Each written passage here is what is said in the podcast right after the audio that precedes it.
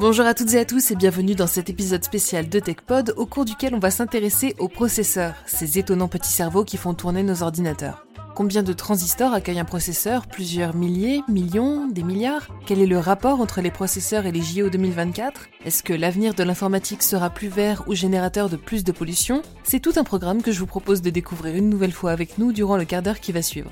Je suis Emma Hollen et pour ce hors-série réalisé en partenariat avec Intel, j'ai eu le plaisir d'échanger avec un véritable passionné sur le sujet. Bonjour, je suis euh, Stéphane Nègre et je suis le président d'Intel en France. Le 15 novembre dernier a marqué le 50e anniversaire de lancement du tout premier processeur commercial de l'histoire, le 4004, et à cette occasion on a voulu faire un retour sur l'historique de cette technologie qui a révolutionné l'informatique. On poursuivra notre échange en parlant des enjeux écologiques auxquels ces évolutions font face, puis on tournera enfin un œil vers le futur et ce qu'il nous promet. Mais avant d'en arriver là, commençons par définir ce qu'est un processeur. Vos processeurs, qui peut aussi être appelé microprocesseur dans le jargon euh, informatique, c'est un petit composant électronique de la taille d'un ongle à peu près, qui est en fait le cerveau des objets numériques qui nous entourent. Il est euh, chargé de traiter, d'exécuter les programmes informatiques, et on le retrouve un petit peu de partout et pour tous les usages, que ce soit pour se divertir, pour travailler, pour se déplacer, pour communiquer. Le monde numérique a vraiment beaucoup évolué et euh, le processeur est l'élément de base qui permet aux objets numériques d'être intelligents, d'être performants. On les retrouve partout, euh, dans euh, des consoles de jeux, dans des smartphones, dans des voitures, dans des télévisions, dans des avions. Et bien souvent, il y en a plus qu'un hein, par tous ces objets, mais aussi dans les grandes infrastructures de serveurs tels que le cloud computing quand on veut se connecter et avoir beaucoup d'informations à sa disposition.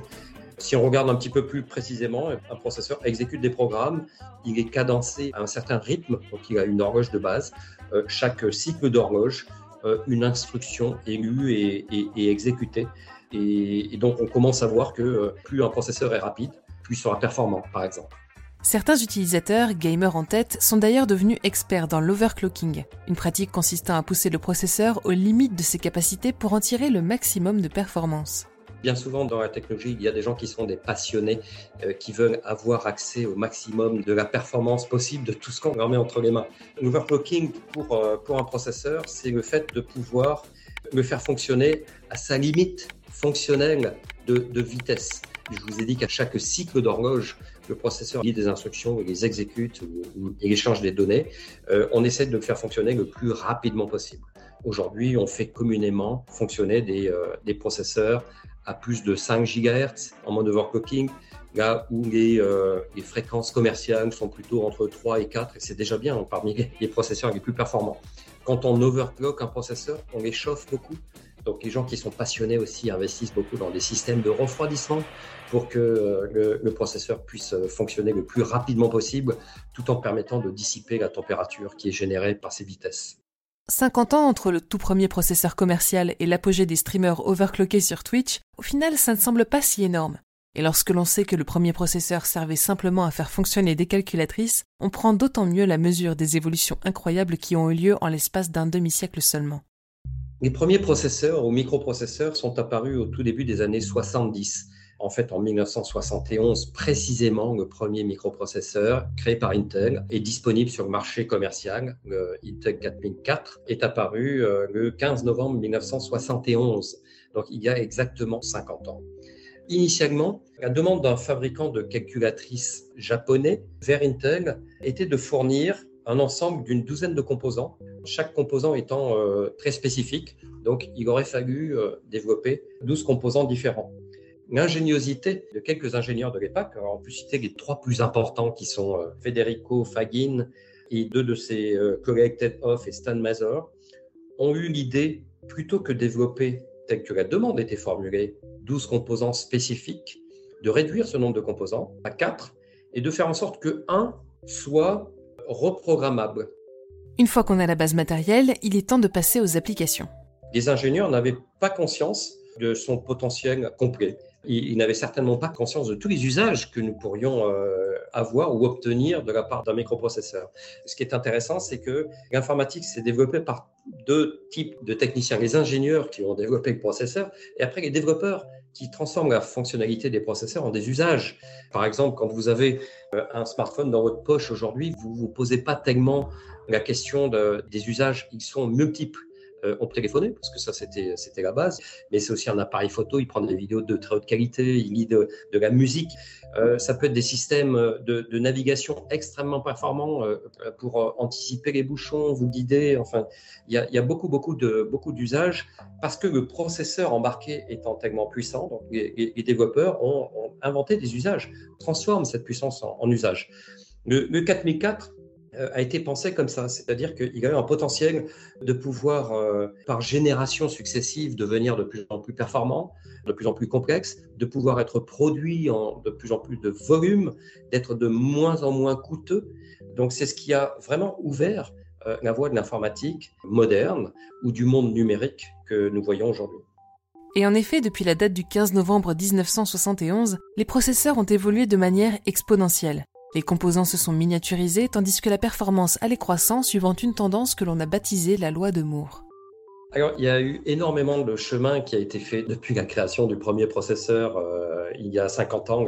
Gordon Moore, qui était un des pionniers de l'informatique que nous connaissons et euh, euh, un des fondateurs d'Intel, avait dit au milieu des années 60 que à peu près tous les 18 mois, tous les deux ans, on pourrait fabriquer des composants deux fois plus performants, deux fois moins coûteux, deux fois plus rapide.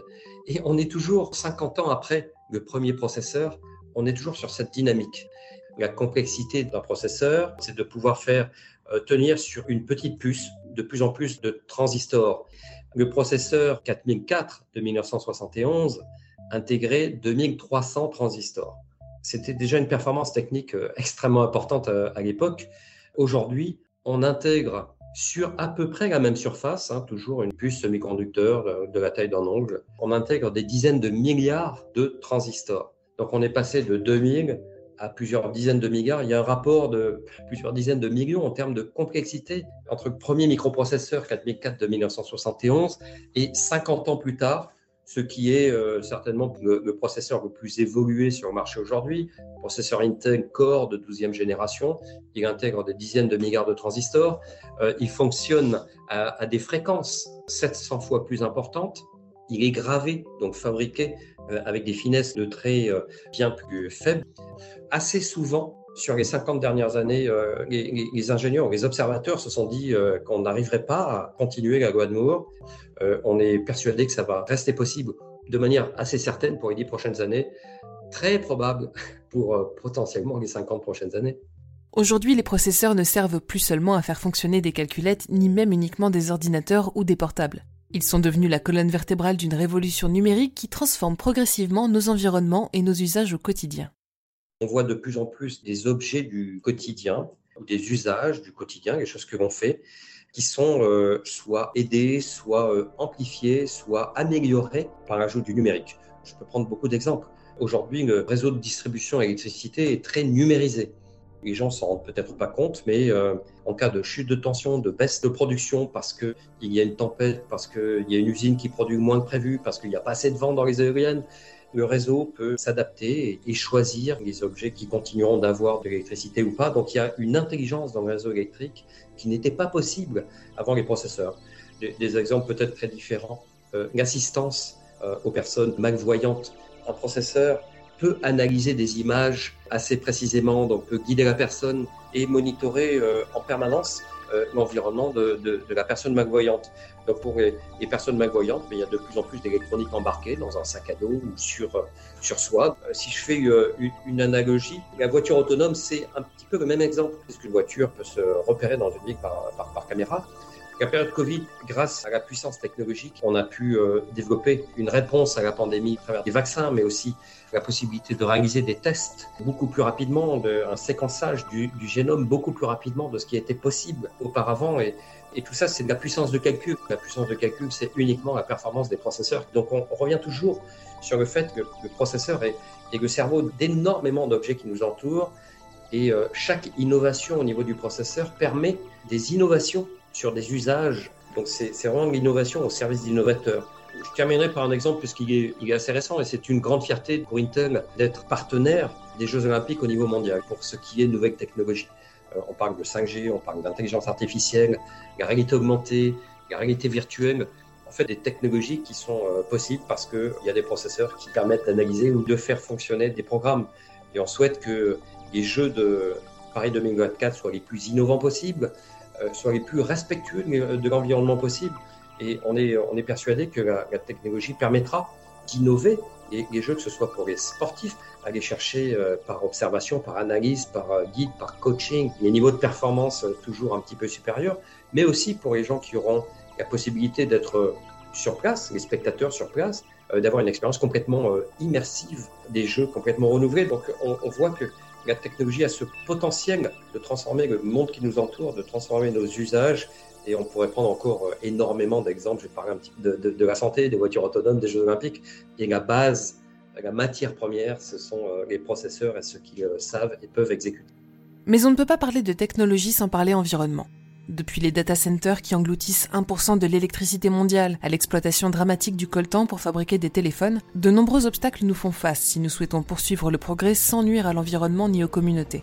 Je tenais à ne pas passer cette question sous silence et étais très agréablement surprise par la réponse d'Intel, qui se révèle être un militant très actif dans le sourcing de matériaux responsables et éthiques. Le monde du numérique se doit d'être respectueux de l'environnement. J'ai parlé un petit peu plus tôt de la loi de Moore permettant à chaque cycle d'innovation ou de cadencement technologique de faire des composants plus rapides, de faire des composants euh, moins coûteux, mais aussi de faire des composants qui sont moins énergivores, qui consomment moins d'énergie. Ce niveau-là, la consommation énergétique, dans le développement de l'informatique, est de plus en plus une priorité. Je vais vous prendre un exemple sur euh, notre toute dernière génération de processeurs Core, 12e génération. Jusqu'à présent, nos ingénieurs avaient euh, pensé que d'une génération de processeurs à une autre, le gain en performance était à privilégier. Donc on a développé un processeur, ça peut être plusieurs unités de calcul, chaque unité étant la plus performante possible. Pour la première fois dans le développement des processeurs, le processeur de 12e génération intègre des cœurs, donc des unités de calcul qui sont hybrides. Certaines privilégient la performance, d'autres privilégient la consommation énergétique. Ce qui permet pour un même composant de pouvoir envisager des usages qui nécessitent très peu d'énergie pour pouvoir, euh, pour pouvoir fonctionner, tout en permettant à ce même processeur, quand vous en avez besoin, de vous donner euh, un maximum de performance. Donc, vous imaginez, euh, vous avez ce processeur dans votre PC de dernière génération. Si vous êtes dans une situation où vous voulez peut-être jouer, eh bien, le paramètre performance est important. Dans la plupart des autres utilisations, le paramètre consommation énergétique est bien plus important. Donc on passe de plus en plus de notre euh, temps, de notre capacité, de notre innovation ingénieur sur cette efficacité, ce qui va permettre d'ici 2030 euh, de pouvoir euh, imaginer des PC qui seront quasiment neutres énergétiquement en CO2, que ce soit dans leur phase de conception ou dans leur phase d'usage. C'est des objectifs qu'on doit se donner. À nouveau, l'innovation technologique ne doit pas être uniquement au profit de la performance, mais se doit aussi de penser à notre environnement. Intel, depuis euh, des années, a été très précurseur sur le sourcing des terres rares, pas uniquement pour euh, diminuer l'impact et s'assurer que euh, notre utilisation des terres rares soit la plus respectueuse possible de l'environnement, mais aussi respectueuse des gens. On a une politique depuis de nombreuses années et on était le seul pendant bien longtemps et c'est une bonne nouvelle qu'on a été rejoint par beaucoup d'autres industriels, euh, aussi dans le sourcing, dans l'achat de ces terres rares, d'être très respectueux des gens, de ne pas acheter des matériaux dans des zones où il y a des conflits, des zones où il y a euh, l'exploitation de personnes, que ce soit des enfants euh, ou, autres. C'est quelque chose qui est très important pour Intel. Nous continuons des efforts dans ce sens pour l'environnement et pour les personnes. Alors, quel avenir nous réserve cette technologie? Eh bien, pour Stéphane Nègre, nous sommes encore très loin d'avoir atteint un plafond de verre. De son point de vue, la loi de Moore aura toujours cours dans dix ans, d'une part, mais de nouvelles technologies encore émergentes s'implémenteront également au formidable progrès que nous avons déjà accompli pour décupler sa portée.